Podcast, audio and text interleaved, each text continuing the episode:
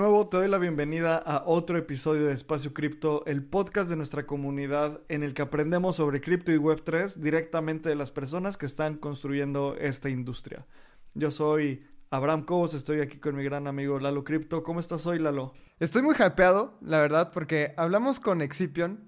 Es alguien que entró a la comunidad de repente y vimos que sabía de NFTs, empecé a hablar con él, como que quería saber un poquito más de esta persona con un nombre anónimo. Y dentro de la comunidad nos empezó a platicar que es coleccionista de NFTs, también sabe un montón de seguridad. Y como lo van a escuchar en el episodio, lo partimos en dos. Uno es el tema de cultura y NFTs y el otro es un tema más de ciberseguridad y en cuestión de pues policías. Así que él es director del C4, que es el Centro de Comando, Control, Comunicaciones y Cómputo del municipio de Monterrey. Así que es un policía que sabe de cripto y esto me entusiasma mucho, ¿no? Saber que tenemos gente así dentro de la policía en México siempre es bueno. Sí, creo que fue un... Para mí fue un episodio súper interesante porque, como dices, al principio hablamos de cultura y de todos estos modelos mentales, de cómo la tecnología empuja la cultura, empuja las diferentes nuevas formas de arte y poco a poco fuimos evolucionando para hablar de ciberseguridad. Ahí también hablamos de algunos casos de personas que les han robado algo de fondos y cada vez es más complejo tener, o sea, cada vez los scams son más complejos. Y hay algunos donde te mandan un job description o entras a un Zoom link para una entrevista y resulta que eso era un malware y al final drenan tus carteras, entonces es súper importante tener mucha seguridad, o sea, más bien tener los candados de seguridad. Y Exipio nos cuenta también un par de historias de cómo funciona desde la policía cuando les llegan algo así. Creo que estuvo muy... Yo aprendí bastante y también creo que Excipion es una de esas personas que simplemente es como carismática por naturaleza. Entonces nos pudimos haber quedado dos horas más hablando y al final tuvimos que cortarlo para, para hacer un episodio un poco más corto. Creo que eso fue lo que más me gustó a mí. ¿Tú qué, qué es lo que más disfrutaste, Lalo? A mí me encantan como estos episodios en donde destapamos tabúes, en donde pensamos que la policía no sabe nada de cripto y de repente llega alguien que te dice, no, es que el problema no está en la blockchain, el problema está en la infraestructura de nuestro Internet y nos explicó cómo funciona el Internet y cómo es que es difícil dar con los delincuentes, no por el hecho de estar en cripto, sino por el hecho de la infraestructura y de las leyes que hay en el país. Y este tipo de episodios me gustan muchísimo por eso, porque creo que somos muy sabios en ciertos temas y muy ignorantes en otros, pero no por el hecho de que pues lo podamos leer, sino porque no sabemos cómo funcionan las cosas y la infraestructura detrás en juegos todavía más digamos no sé si oscuros, pero como en donde no hay información, como que hay mucha neblina de información. Entonces llegan este tipo de personas y nos platican la realidad de cómo es que se mueven las cosas en el gobierno, en el tema policiaco, en diversos temas de mi país, y eso a mí me engancha muchísimo. Sí, 100%. Creo que aprendimos muchísimo y también, pues siempre es bueno tener un amigo policía por si les pasa algo a nuestros fondos. Ahí está el buen Excipion. Y pues bueno, vamos a entrar directo al episodio y antes escuchemos un anuncio de nuestros patrocinadores. Obtén el mayor valor de espacio cripto con Voyager. En Espacio Cripto hemos creado una membresía exclusiva para aquellas personas amantes de este ecosistema. Con Espacio Cripto Voyager podrás encontrar trabajo en el ecosistema, ampliar tu conocimiento y conectar con la comunidad en un siguiente nivel. Vamos a tener acceso exclusivo a becas, reportes de investigación bimestral, reportes mensuales de airdrop, acceso previo a eventos de la industria y un club exclusivo para nuestros Voyagers llamado Voyager Club. Si quieres saber más información, ve a espaciocrypto.io y aprovecha para comprar nuestro primer NFT en donde vas a tener acceso exclusivo a Voyager con beneficios increíbles. Si quieres saber más información, te repito de nuevo, ve a espaciocrypto.io diagonal ¿Te gustaría ser parte de una revolución cooperativa en el mundo de la Web3? Descubre Optimism, la capa 2 que está cambiando el juego. Optimism no solo es una capa 2 de Ethereum con transacciones más económicas y rápidas. Es un colectivo de constructores, empresas y miembros de la comunidad que trabajan en conjunto hacia la visión de Optimism. La visión de Optimism busca reinventar la organización y la economía digital, fomentando la creación de bienes públicos, la economía regenerativa y busca recompensar el impacto positivo. Optimism construye un futuro de coordinación y colaboración en la Web3. Imagina un espacio digital gobernado por sus ciudadanos donde las contribuciones positivas se recompensan con beneficios reales. En comunidad, impulsaremos el crecimiento sostenido y la creación de un ecosistema descentralizado. Entra a la comunidad de Espacio Cripto en Telegram o ve a optimism.io para conocer más. Este episodio es patrocinado por Giro, tu portal seguro, sencillo y entendible en la Web3. Giro es una wallet de custodia propia para acceder a todo el potencial de Web3, con integración directa a DeFi y bajos costos de transacción. Giro justamente es una wallet creada para el ecosistema latinoamericano en donde el equipo de Espacio Cripto también está trabajando en ella. Puedes ir a giro.cool y registrarte en el waitlist para ser de las primeras personas en probar esta wallet que estamos construyendo con muchísimo gusto para todo el ecosistema de la TAM. Así que te repito, ve a giro.cool. Giro se escribe H-I-R-O.cool.c-O-O-L Así puedes ir a tu navegador, también la liga está en la descripción del programa y regístrate para que seas de las primeras personas en probarlo. Excipion, bienvenido a Espacio Cripto. La verdad es que estoy muy contento de que estés por acá porque has estado bien activo en el grupo de Telegram de Espacio Cripto. Empezamos a platicar. Se me hizo curioso tu punk de policía y ahora te tenemos por acá. ¿Cómo estás, amigo? ¿Cómo están? Buenos, buenos días. Eh, gracias por la invitación a todos. Eh, pues ahí eh, muy contento por haberla de, estado en contacto con la comunidad Web3. La verdad es que no había participado con, con, con, la comunidad. Tengo tiempo ya en cripto, pero no, no activo en la comunidad. Este, y ahora que, que, que, me integré a los grupos, me he sentido con mucha, mucho ánimo compartiendo información. Qué chido.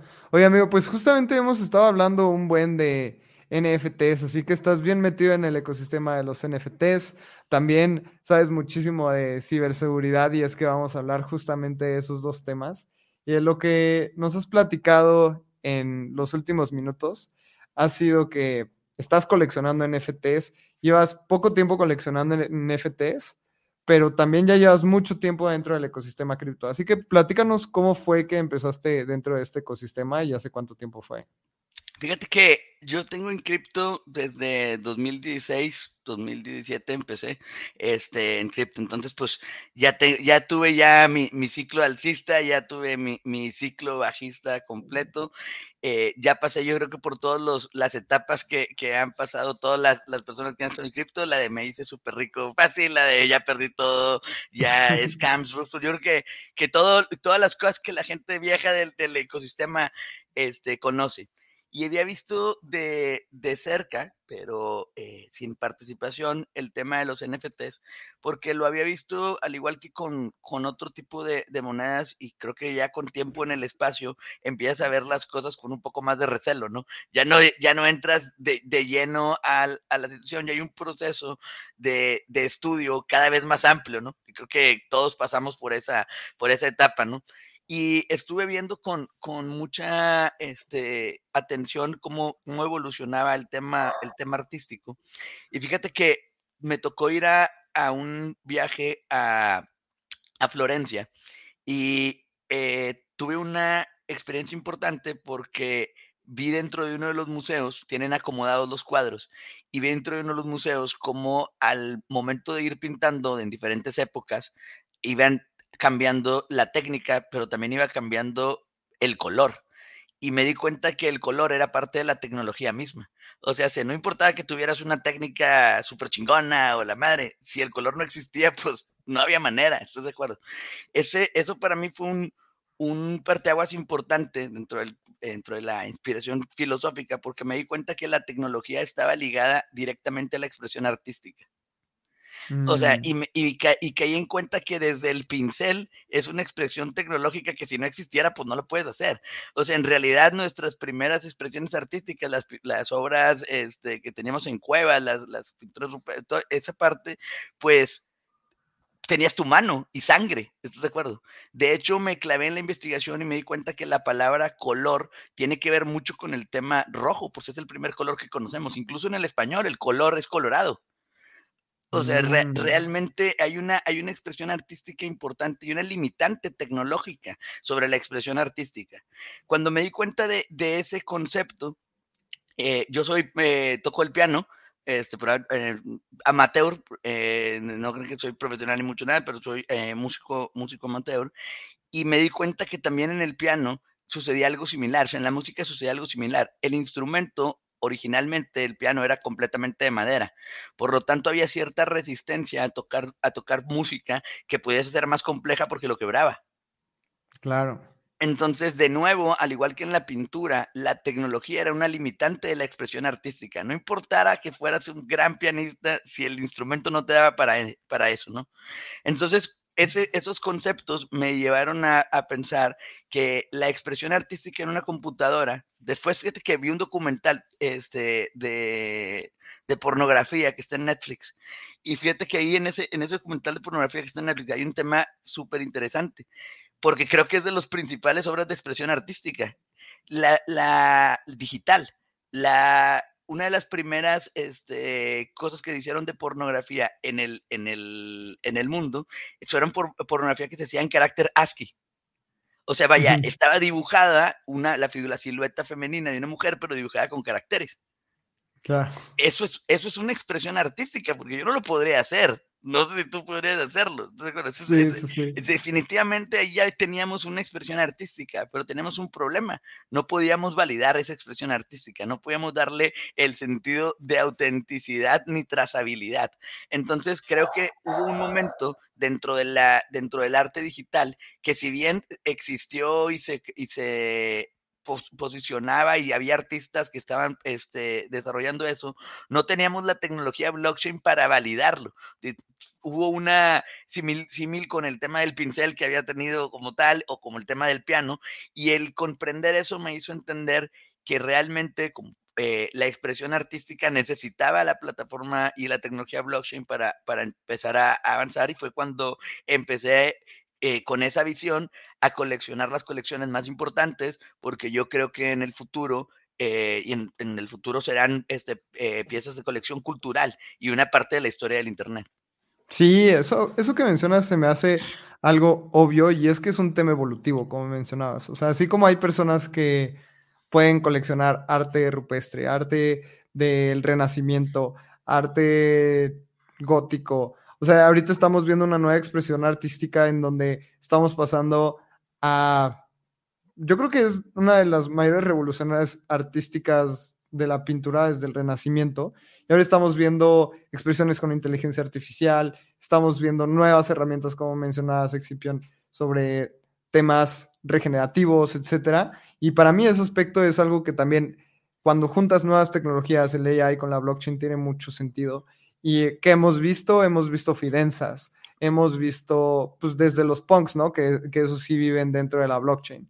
Así que platícame ahora sobre todo este ecosistema de NFTs y pues JPEGs, que hay miles de millones en el ecosistema. ¿Cómo decides cuáles comprar, cuáles decides cuáles no comprar y por qué es que coleccionas los que coleccionas? Bueno, principalmente el primer eh, NFT que, que, adquirí fue el Autoglyph. Eh, y el Autoglyph precisamente me pareció muy importante el aspecto histórico de que está completamente on-chain. Y, y, que bueno, tiene la, la el, fue el, el primero completamente on-chain posterior a los, a los punks.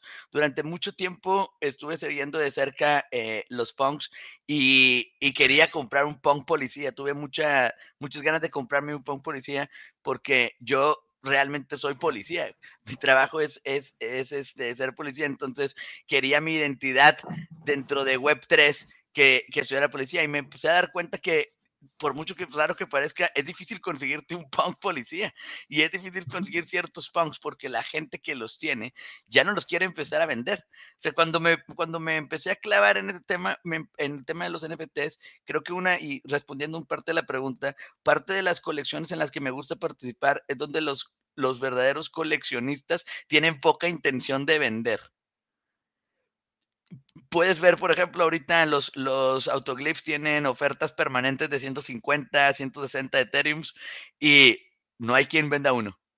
O sea, tienes que pasar a subir a los 180, 200 Ethereum para conseguir este, para conseguirte un autoglyph. Para conseguir un punk, pues digo, en un bear market, este, que, me parece eh, que destruyó bastantes monedas, un punk quedó en 40 Ethereum. Eh, fue, es un, es una, es un valor importante, ¿no? Si bien los, los safes bajaron también, este, creo que como una de las factores para mí eh, importantes para decidir con qué colección participar es la, comunidad que tengan, tanto en Discord como en Twitter, la comunidad, el valor que aporta la comunidad y ver claramente que no hay, que no hay una este, gran este, presión de venta.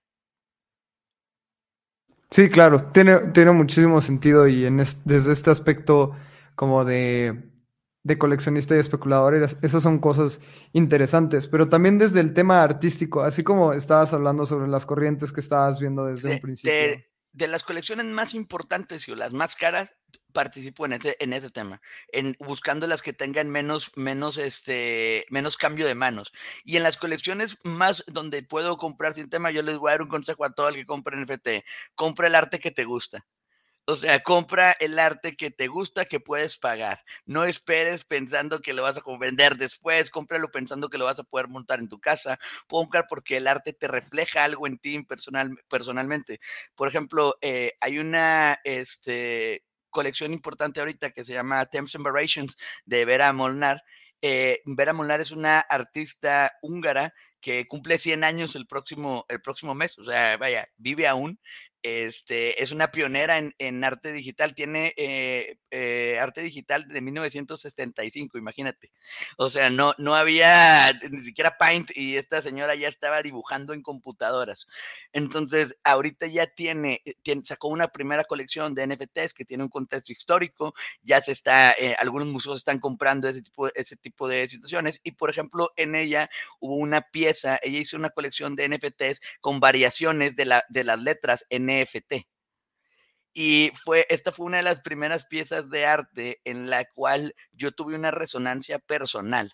O sea, al momento de verla, la pieza yo, este, y hasta puse un tweet, este, que para mí era muy importante porque la letra N había sido muy importante dentro de mi vida. Y, y, la variación que generó, tanto eh, una era blanco y negro como las otras piezas que he comprado, este, vaya, tuve una resonancia personal con la obra. Y creo que ese sería mi mayor consejo para todas las personas que compren NFTs, este, si no están comprando una pieza histórica que tenga un valor personal, que sería lo mismo que si te compras un monet en la calle, ¿no? O sea, si no te vas a comprar realmente un monet o un, un Picasso específicamente porque te guste, seriamente, lo compras porque ya sabes que es una reserva de valor probada.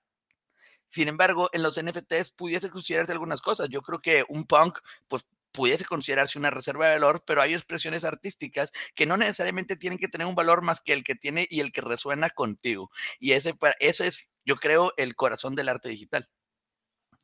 Creo que una de las cosas más interesantes de, lo que dices, Excipión, es los NFTs, además de lograr traer escasez al arte digital, también es una, son un factor súper interesante porque a final de cuentas es eh, bursatilizar o llevar a su máxima expresión financiera el arte. ¿Sabes? Hay tantas historias de coleccionistas famosos y famosas de arte que compran, como decías, tal vez un Monet y lo compran para ponerlo en una bóveda porque históricamente el arte blue chip es de los activos que mejor se aprecia, ¿sabes? y, y, con lo que dices es como alguien que compra un punk como reserva de valor o un autoglifo o un fidenza, pues tiene todo el sentido porque es la extrapolar este fine art, este arte de gran nivel en el mundo digital. Y obviamente para la gente común y corriente, pues no es accesible comprar este arte.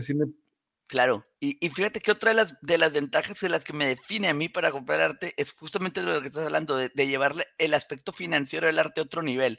Hoy, por ejemplo, tengo plataformas como Gondi, en donde tengo préstamos sobre mis NFTs al 9% anual eh, sobre mi auto. Por ejemplo, sobre mi autoglip tengo, eh, lo, tenía un una oferta de préstamo de 100 Ethereum al 9% anual. O sea, date una, o sea, ¿qué, ¿qué otra pieza de arte tradicional te permite tenerlo desplegado en tu casa, pero aparte capitalizar si tienes algún tipo de necesidad eh, o algún tipo de negocio que puedas hacer. Creo que ese aspecto es fundamental para el coleccionista de arte blue chip. No, o sea, para el que va, para, el que va a buscar, oye, tengo una reserva de valor, eh, voy a tenerlo en arte tradicional, como bien lo dices, pero el arte tradicional, cuando tú lo quieras colateralizar, ¿qué haces con él? No importa si es un Monet, no importa si es un Monet, o sea, si incluso si es un Da Vinci, un Picasso, no importa, te, te, van a, vas a conseguirlo, por supuesto, pero no lo harás rápido. Yo te aseguro que tú tienes un, un, un hoodie punk, o tú tienes un autoglip, o un fidenza, y lo, lo caracterizas ese mismo día. Sí, ¿sabes? O sea, y vamos a poner el, el paralelismo. Yo tengo un Monet que cuesta 15 millones de dólares, quiero sacarle algo de rendimiento, ¿qué hago? Probablemente uno de los medios más simples para hacerlo sea rentarlo para alguna película, pero ese es un mercado súper poco líquido porque ¿cuántas películas necesitan un Monet hoy? Pues no tengo idea y probablemente cero. y la segunda, nunca. probablemente nunca, ¿sabes? Y la segunda sería como prestárselo al hotel de Robert De Niro en Sevilla para que lo, lo ponga ahí. Y a ver, los problemas que eso implica ya, ok, para empezar a negociar con el Bobby de Niro que te pague.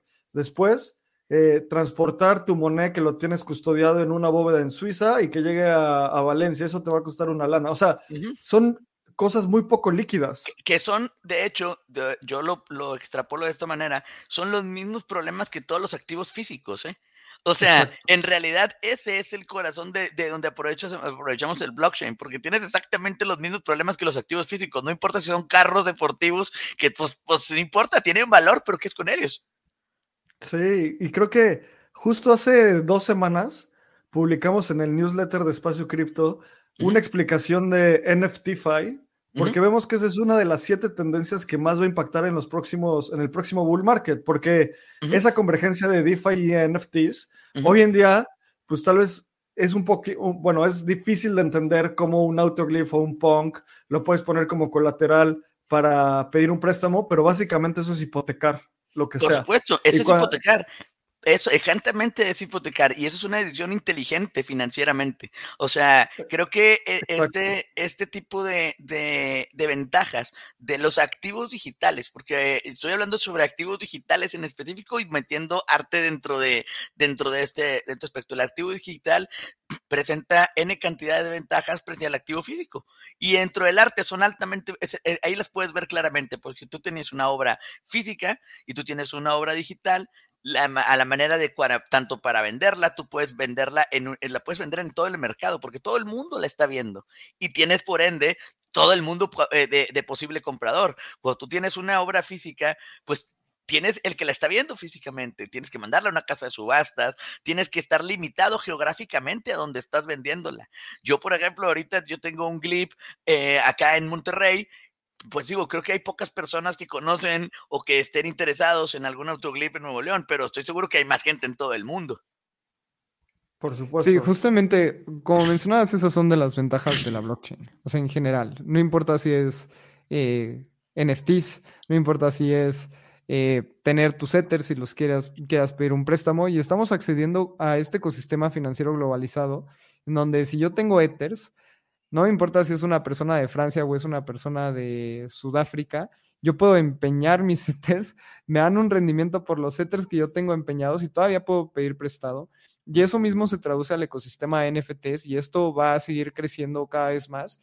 Y por eso era, o sea, regresamos a la plática del principio, que es una de las corrientes, uno, artísticas que más pueden marcar en un futuro y una de las tecnologías, así como mencionadas de Excipion, que tal vez la blockchain sea el próximo catalizador de arte, así como el pincel lo fue en su época.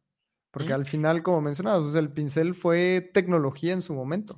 Fíjate que estuve participando en un debate muy interesante sobre la IA y, y el aspecto artístico, porque pues ahora que tenemos capacidad creativa ilimitada con las inteligencias artificiales para generar cualquier tipo de, expresión artística, desde una opinión muy personal, eh, elimina para el artista el aspecto artesanal.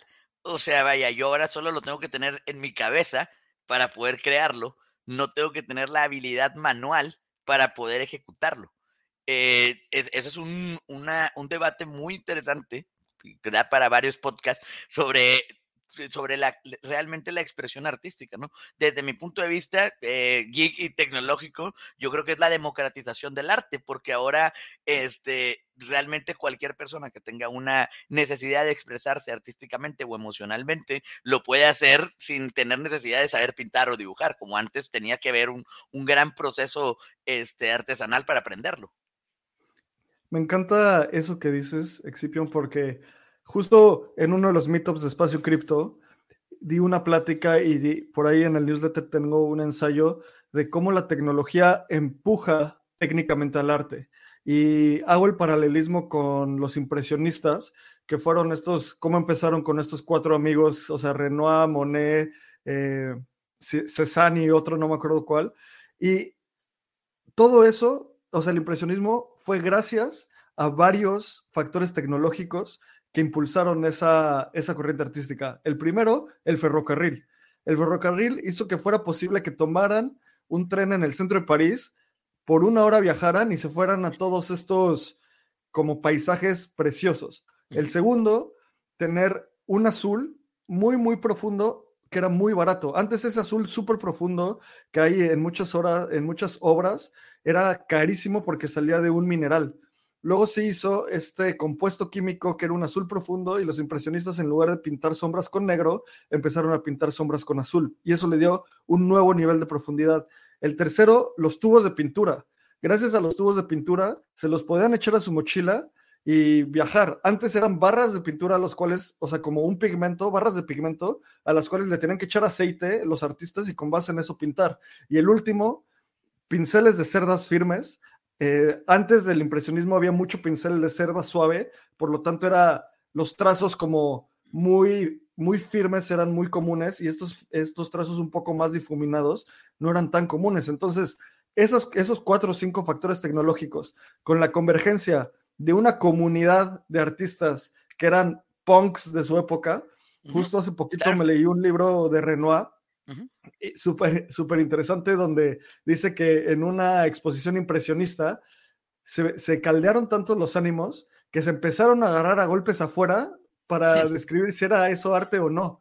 Y lo que yo pensé fue como, si tu arte genera que la gente se enoje, estás haciendo algo positivo. Lo mismo con IA y con todo esto en Ayer, ayer justamente por la noche tuve un debate sobre eso porque estaba, eh, planteé el tema del, renacimiento. Justamente ayer en la noche estaba platicando de hecho y platiqué el tema del renacimiento y dije, oye, algo tuvo que pasar en una sola ciudad o sea, no, no, fue, no fue efecto de la casualidad. Es, esto que tú das, das eh, de ejemplo es, es claro, o sea, es, es un gran ejemplo que, que, como empezamos con la plática, la tecnología va limitando limitando los, los, canales en los que en los que ya no hay para allá porque no puedes, no existe, no está el color, no está la técnica, no está la herramienta para ir hacia allá, aunque esté dentro de la cabeza del artista creo que por eso ahora la inteligencia artificial, que, ah, o sea que ahora si tú, quieres crear una imagen y sacarla de tu mente, pues ya no tienes incluso que pintar. Creo que no, no, digo, increíble lo que, lo que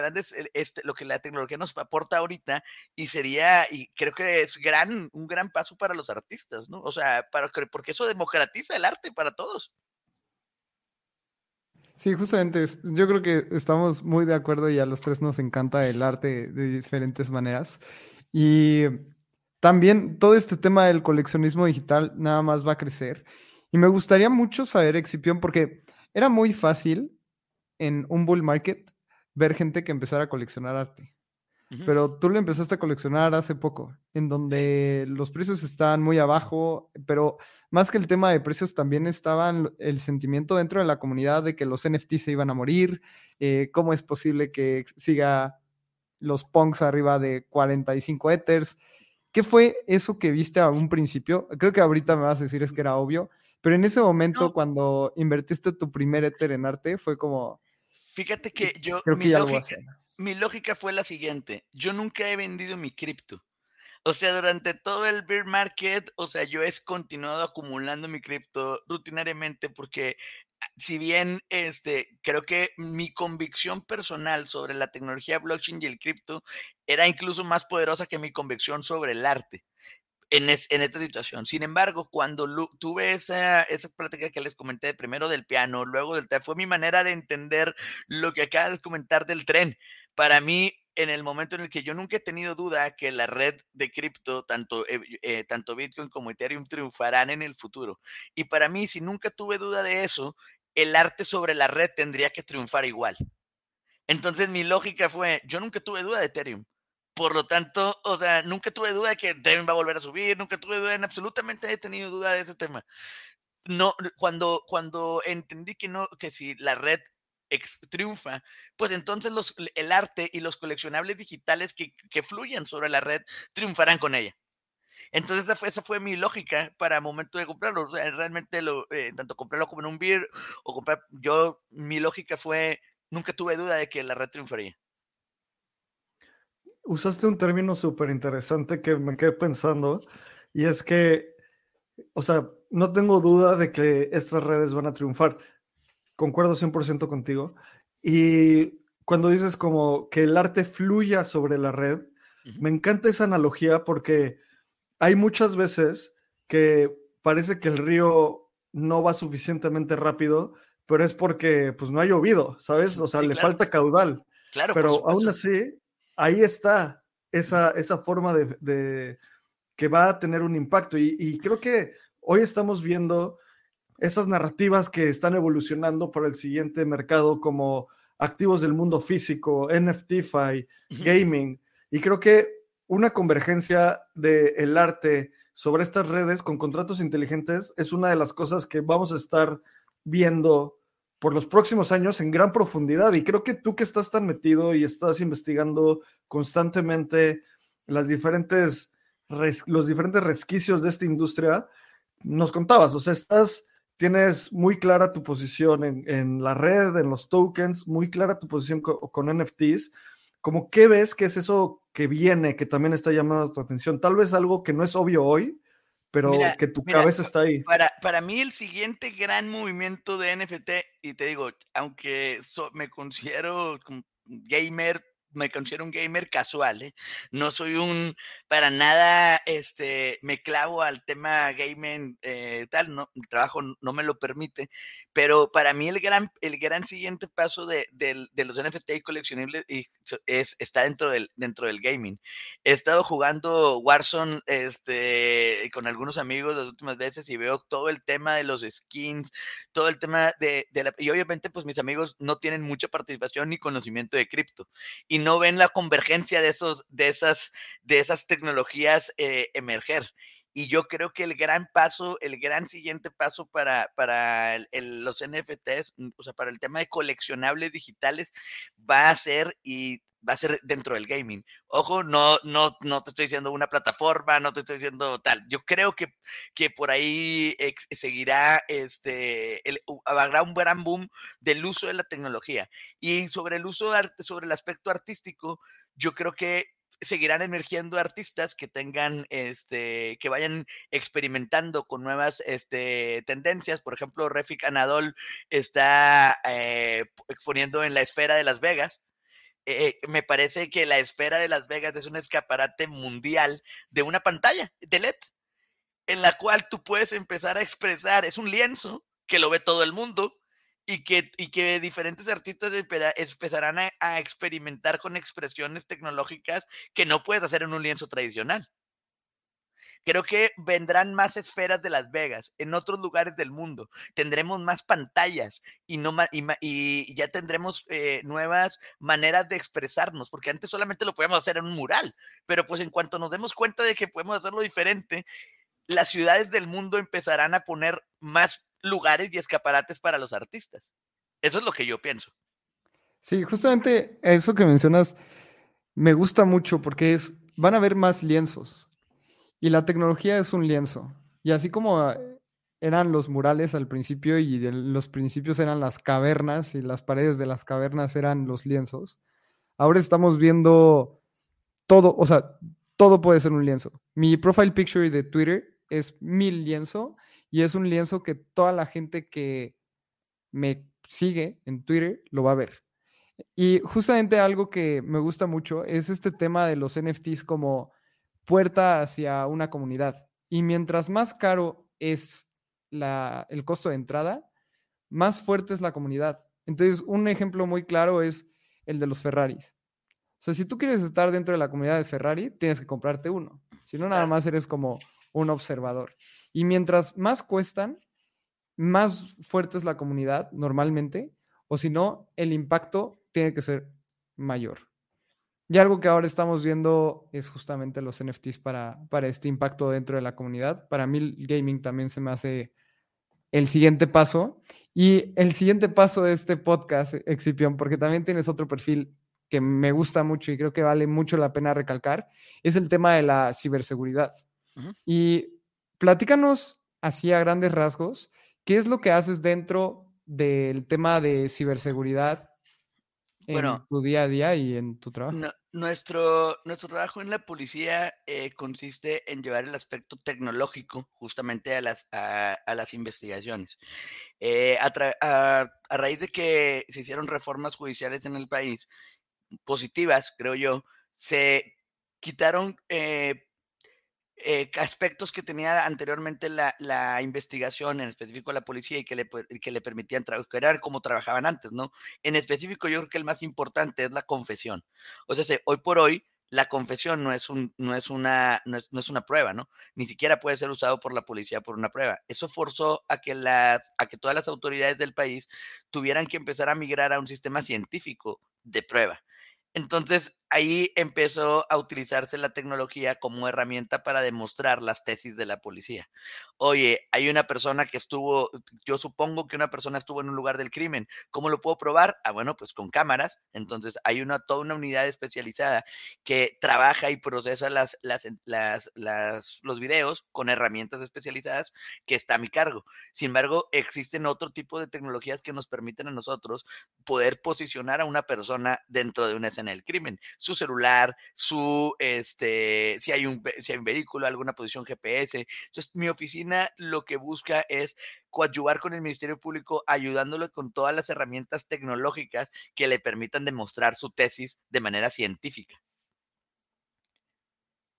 Oye, Excipioni, cuéntanos, a ver, creo que si esto fuera una carrera de Fórmula 1, ahorita dimos una vuelta en U, ¿sabes? O sea, íbamos hablando de arte y de NFTs. Eh, y, ahora vamos a hablar de policía y ciberseguridad. Me encantaría que nos cuentes, para las personas de Espacio Cripto que somos parte de la comunidad estando en esta industria Web3, ¿cuál es esa convergencia? Porque luego es un poco difícil de entender eh, para alguien que tal vez no conocía los NFTs hace dos años y decía como arte y cripto, ¿qué es eso? Hoy en día ya es muy obvio arte y cripto. Pero ¿cuál es la convergencia que tú ves entre el sistema eh, como de justicia y blockchain y cripto? Mira, hay, existe un, creo yo, una mala eh, imagen sobre el cripto en específico para utilizarse para lavado de dinero, para este narcotráfico, para N cantidad de situaciones. Creo que el uso de activos digitales facilita para algunas, eh, en algunos delitos, sin duda, debe facilitarlo, pero en realidad creo que lo complica desde el punto de vista policíaco. O sea, puesto que no hay mejor trazabilidad, o sea, no hay mejor operación fantasma que la que haces en efectivo no hay mejor operación rastreable que la que haces en cripto. O sea, una vez que tú entiendes el concepto de qué hiciste en cripto, pues digo, estarías idiota si eres criminal y te puedes meter a rastrear todo en el blockchain, ¿verdad? O sea, no, no, no, no, no entendería yo, yo por dónde, o sea, pues qué fácil se lo pones a la policía. Si tú quieres, dejas de usar efectivo y te pones a, hacer todo en el blockchain donde vas a dejar un log inmutable y para siempre, ¿no? O sea, eh, creo que principalmente eh, en quitar, eh, existe un desconocimiento de, profundo de la tecnología Eh, y por eso la gente, pues en lo desconocido le tiene miedo y, no nada más le tiene miedo, sino lo usan los malos, ¿no? O sea, eh, los Bitcoin nomás los usan los que, los hackers, nomás los usan para comprar pornografía infantil, nomás los usan para tal, es lo porque es irrastreable y es lo que usan los malos. Creo que eso es algo que tenemos que cambiar poco a poco. Sabemos los que estamos dentro del espacio que no es así, pero fuera del espacio, eso es lo que se ve. Justamente Abraham tiene un lema que a mí me gusta mucho, que dice, eh, las criptomonedas son para criminales, pero para criminales tontos, porque justamente... Tontos, completamente, o sea, sería el tonto, sería más estúpido de los criminales. Sí, exacto, y justamente eso es como lo que no se entiende dentro de, del tema político. Justamente que tú estás como en el tema... Voy a decir algo, el tema político lo entiende, ¿eh? O sea, el tema político lo entiende. las fiscalías no tienen un gran tema. Es el tema social el que no lo entiende. Cuéntanos un poco más. O sea, ¿por qué crees que no lo entiende en el tema social? La verdad es que creo yo que porque de, en algunas de las ocasiones cuando empecé a participar en los grupos, yo, yo veo una falta de, de pues no, tú no puedes decirlo escuela, de, de, de academia, de, de, conocimiento para, para permear de manera amigable la tecnología blockchain. O sea, nosotros tenemos dentro de, la, de la, pues dentro de nuestra ceguera de taller, vemos lo vemos muy natural y muy funcional porque de alguna manera somos geeks y estamos en el tema, ¿no? Lo, lo, lo, visualizas y puedes, puedes notar claramente sus ventajas, sus desventajas, pero cambiarle el, el punto geek al punto ciudadano común ese es el tema y ese es el gran reto para el cripto en, en, en, el futuro y, y para que el cripto lo, lo entienda y lo, y lo, aprecie. Un ejemplo que yo pongo mucho es el WhatsApp. O sea, nosotros como, como cuando, pues, como cripto lovers y como comunidades del espacio tratamos siempre de explicar las ventajas de, pues, de la trazabilidad, las ventajas de las cosas. Siempre tratamos por ahí. Y yo me doy cuenta que la gente cuando usa el WhatsApp no le importa el protocolo TCP/IP ni mucho menos. O sea, la gente baja el WhatsApp y le interesa el producto funcional. Creo yo que no hemos logrado crear productos funcionales, o sea, blockchain, que el, que el ciudadano común diga, no me interesa qué tecnología sea, pero está con madre. Creo que sí, eso es, eso es un punto que falta muchísimo para que el ecosistema por eso, lo... Por eso, mientras no, mientras no logremos eso, la gente va a seguir pensando, porque no lo entiende. O sea, es, tú no le puedes explicar a una persona que es un Bitcoin. Si no tiene nada, de decir, bueno, ¿y dónde está? ¿Qué hace? No, me, me, he tratado de explicar, explicar, bueno, ¿y dónde está? Y físicamente qué es. Y es complejo. O sea, cuando te das cuenta de que por ahí no puedes pasar, tienes un sesgo cultural enorme. Entonces, lo único persona que, lo único que va a decir eso es como cuando veían magia negra, o sea, eres malo. Claro. O sea, la, el resultado para el miedo y para el desconocimiento es el alejarme. Y si lo puedo prohibir y quitar, mejor, porque le tengo miedo. O sea, no sé ni qué pedo con eso. No, no, o sea, ay. Y más cuando justamente hablando con la comunidad mencionan que hay un factor en, en el ecosistema cripto que es muy difícil de pasar esta barrera, que es el hecho de la gente cree que tocar finanzas es muy difícil, o hasta hay gente que le da miedo, y tocar la tecnología. Y cuando estas dos se conectan y se mezclan y convergen como es el ecosistema cripto, es finanzas y tecnología, adiós. O sea, una barrera mental muy fuerte. Ajá, así es. Justamente eh, te estaba contando, yo quiero poner, eh, retomando este, estas dos ideas, yo mi quiero intención el próximo año de colocar una galería física en Nuevo León, en la cual yo pueda poner arte digital para poder explicar por qué el arte digital puede vivir sobre el blockchain, porque creo que cada persona que llegue ahí, que pueda entender, y creo que el, el, nuestro caballo de Troya va a ser el arte para poder, porque creo que es más fácil que la gente lo entienda a través de eso, y que entienda la, que puede, la trazabilidad, y que entienda que vive en el blockchain, en una base de datos inmutable, para después entender otros conceptos de blockchain más complejos como el Bitcoin o como los contratos eh, digitales. Mi intención de poner esta galería es justamente tratar de poner mi granito de arena en la cual la gente pueda venir, pero no nada más pueda eh, familiarizarse con el arte digital, sino por qué el arte digital lo tenemos que poner sobre blockchain y que cuando salgas de ahí, de la galería, salgas pues con una idea diferente, no nada más sobre el aspecto cultural, sino pues con el aspecto del blockchain. Creo que hay una curva de aprendizaje o de adopción muy, muy clara. Es como, no sé, en los noventas que alguien decía como, ¿para qué necesito un email si puedo mandar una carta? ¿Sabes? Las personas a las que les voy a mandar un email, pues ni tienen una computadora, pues mejor les mando una carta, ¿sabes? Exactamente. Estamos en ese, estamos justamente en ese punto. Pero creo que ahorita es tan fácil que, la gente se haga un wallet y la gente que, empieza a trabajar en otras cosas que, que, que es el gran momento para poder empezar a la gente a adoptarlo. No veo que creo, no veo las mismas dificultades de cripto de hace dos años, ni, ni veo este, las dificultades de hace cuatro que tenés que tener mi, mi Wallet y demás, y pues un desmadre, ser realmente cada vez más complejo, o sea, que, que decías, bueno, pues ahí sí estaba más complejo y lo entendía. 100%. Oye, dijiste una cosa que se me hizo súper interesante, donde definitivamente de primera mano vemos todos los días cómo la sociedad y la mayoría de las personas no entienden esta tecnología, ¿sabes? Y les genera miedo y me encantó lo que dices de que parece magia, porque justo eh, esa es una gran frase de Isaac Asimov donde la tecnología parece tan avanzada que parece magia. O sea, estamos llegando a ese punto y cuando ves magia, yo siempre, bueno, el fin de semana platicaba con unos amigos, imagínate que ahorita pusieras en la ciudad donde estamos a una persona de hace 1500 años, probablemente le da un paro cardíaco porque pensaría que vive en un mundo lleno de, cosas del diablo, o sea, como que un carruaje se mueve solo, no sé, tantas cosas. Y dijiste que en tu experiencia los reguladores o tal vez la gente dentro del gobierno entiende más que la gente común. ¿A qué te refieres con eso? Porque ahí tengo una hipótesis y me encantaría que nos contaras. Mira, yo creo que hay dos, partes del, gobierno. El gobierno. Recordemos que el, que el gobierno eh, es un tema de popularidad, ¿ok? Y, y, la popularidad va de la mano con las cosas trendy. Entonces, ahorita si tú eres un candidato que menciona inteligencia artificial y blockchain, aunque estés completamente idiota y no sepas de lo que estás hablando, traes gente que viene contigo, porque es trendy. O sea, porque la gente dice, es más, pierdes si no hablas de inteligencia artificial. Porque aunque la gente no lo entienda, dice, eh, pues lo necesito, o sea, no sé cómo, pero necesitas hablar de eso, o sea, tienes que, tienes entonces, el gobierno siempre trata de estar, aunque lo desconozca, en el, en el, en temas, en temas, este, trendy, ¿no? O sea, en temas trendy. Eso es positivo porque forza la, la, la, inclusión de la tecnología, peligroso porque legislan puras idioteces.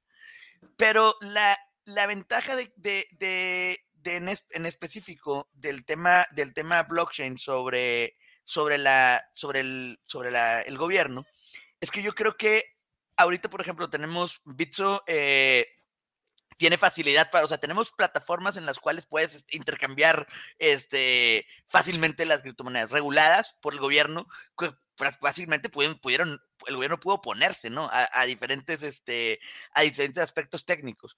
Al menos en lo que yo te hablo policíacamente, ¿no? O sea, en términos, este, de investigación policíaca, creo que eh, tenemos regulado los aspectos de técnicos suficientes para poder investigar.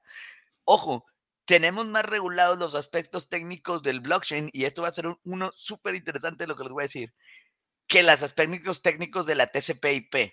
O sea, te voy a dar un dato que creo que va a ser ultra revelador.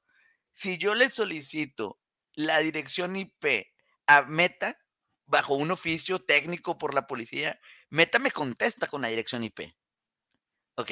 Y yo puedo acreditar que la dirección IP cometió un delito y demás. Ellos me contestan, no tengo que hackear, no tengo que, o sea, necesito escribir un correo acreditar que soy policía y me lo van a hacer, como en las películas, igual, o sea, no, no, no, avanzas exactamente igual, ¿no? Eso ya avanzamos mucho ese tema.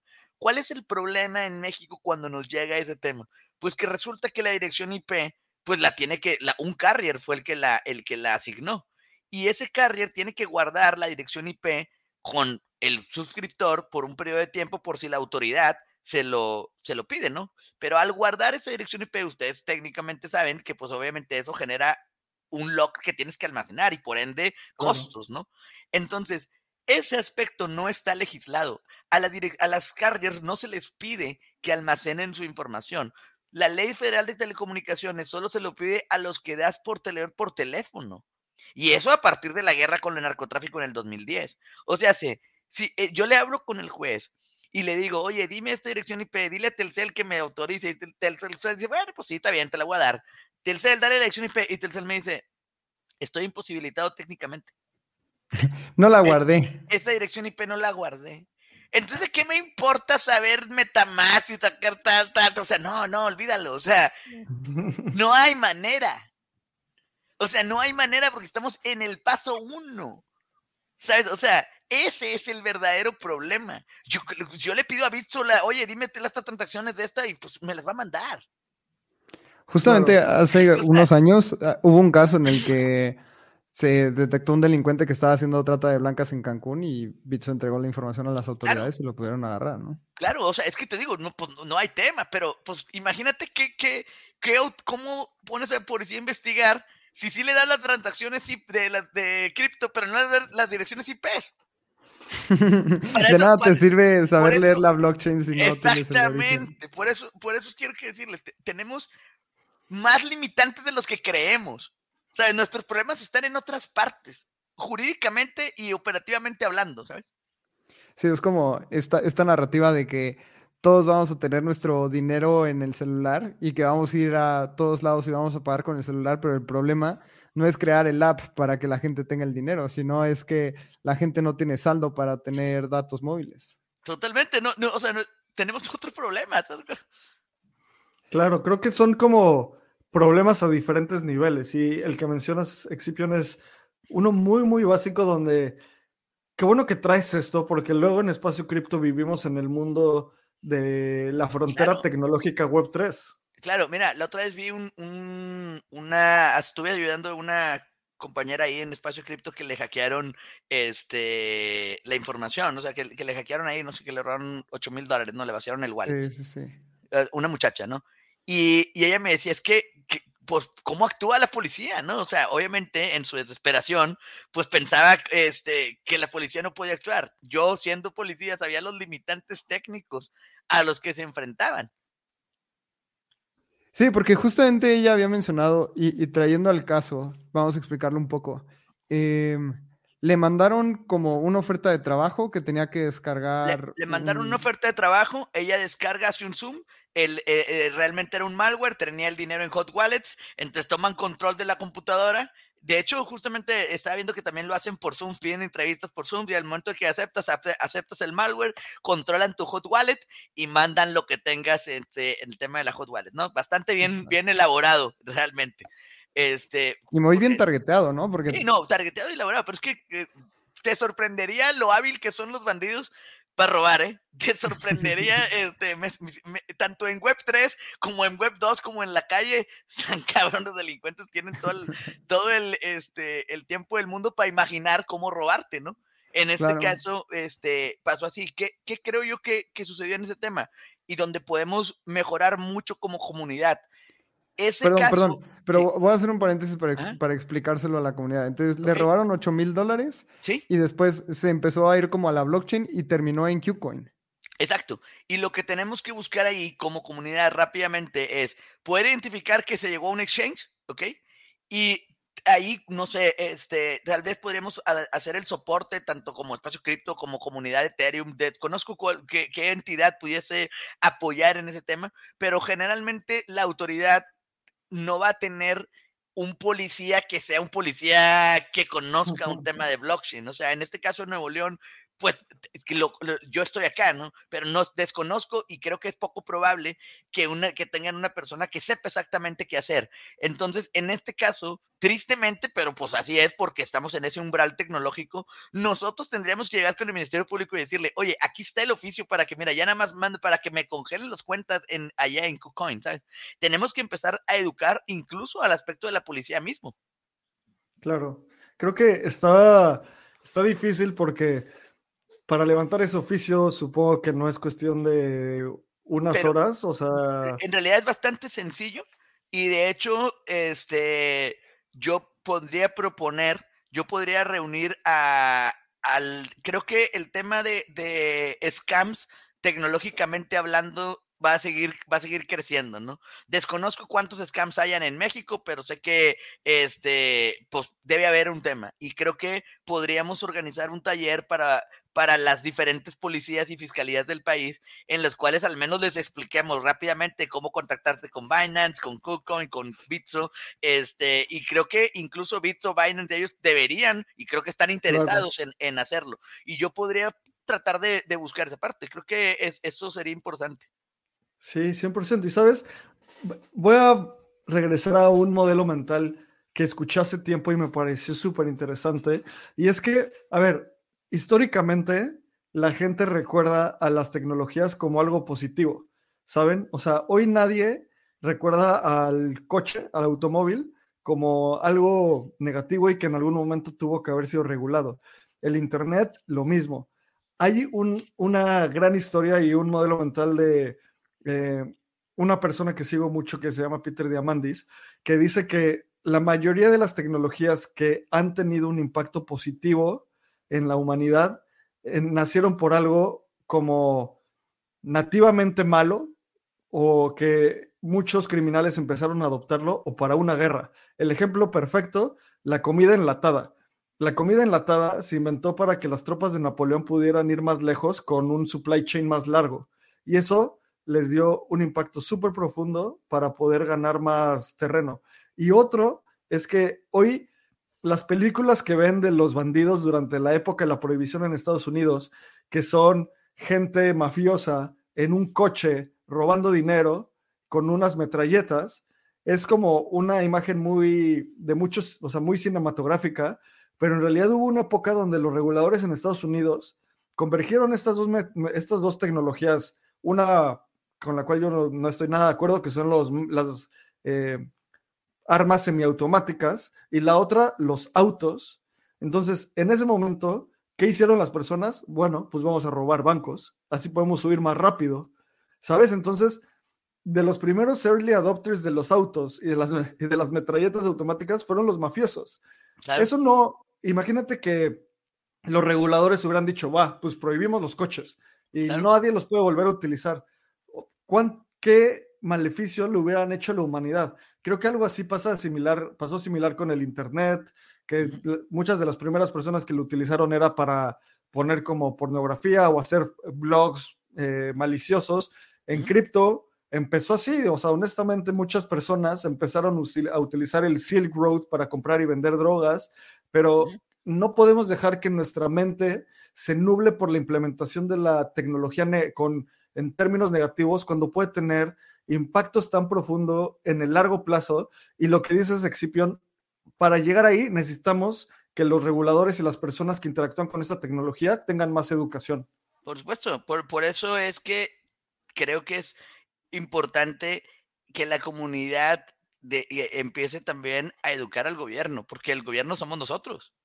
O sea, el gobierno es parte, es parte de la comunidad. Y si, y si la comunidad eh, eh, empieza a pensar que el gobierno está en contra, pues está, difícil que exista ese puente. Necesitamos pensar que necesitamos el gobierno de aliado. Y para recuperar el gobierno de aliado necesitas educarlo. Porque si no, piensa que está tratando con brujos y mentiras.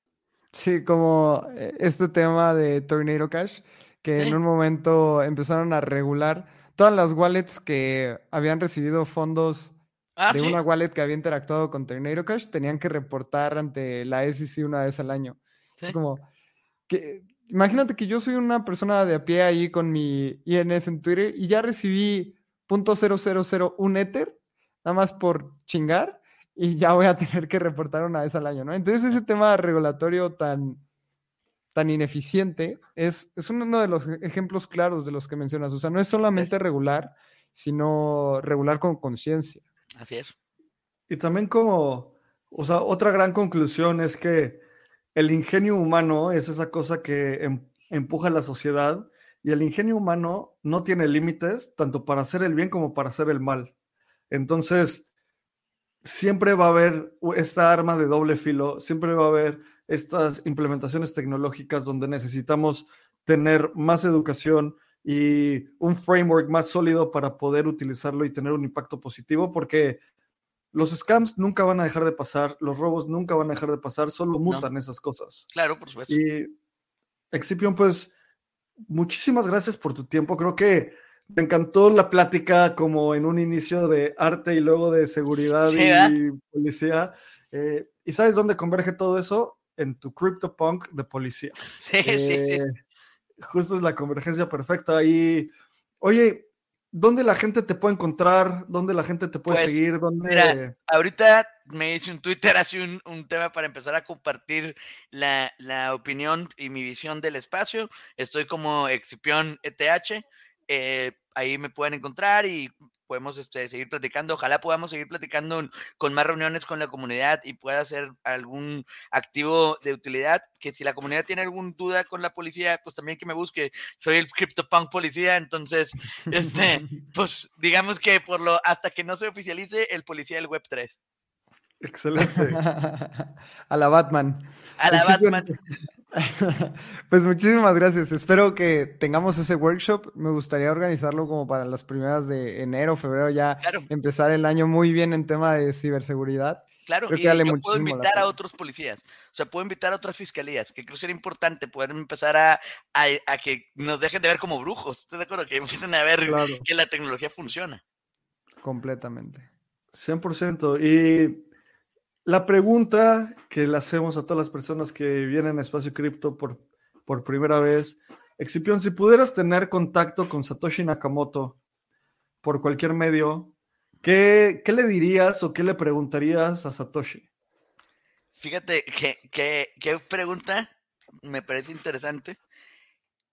Mm, Me gustaría no saber quién es. O sea, me- de entrada, este, creo que le reconocería antes de preguntarle que el hecho de permanecer anónimo, de, buscar un proyecto, pero no la gloria del, del proyecto, habla para mí de una, de una trascendencia histórica importante, ¿no? O sea, cuando tú creas una idea, pero la idea no le quiere, no, no la quieres este, poner tu nombre, habla de que creaste algo pues para el mundo, ¿no? Pensado, pensado en- específicamente para el mundo. Entonces, fuera de, alguna pregunta, creo que sería un tema de agradecimiento y reconocimiento, este, porque si, si ya sea que Bitcoin fracase y se vaya a cero, el tema de lo que se logró, o sea, solamente disruptivamente, filosóficamente pensar que podríamos tener activos digitales de los cuales nosotros tenemos nuestro completo control, eso ya es un pensamiento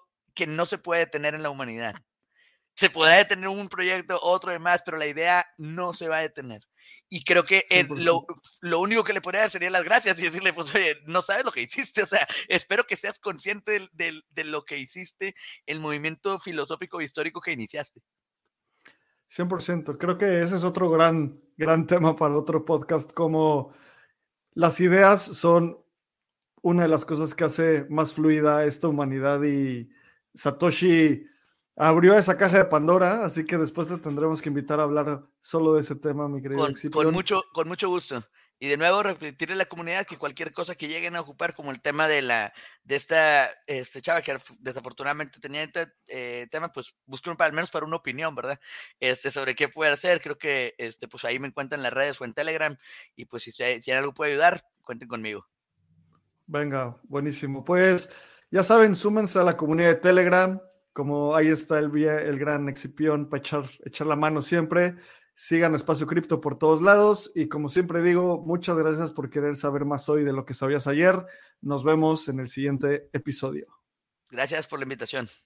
Este guion de Mundo Futuro lo escribió una inteligencia artificial.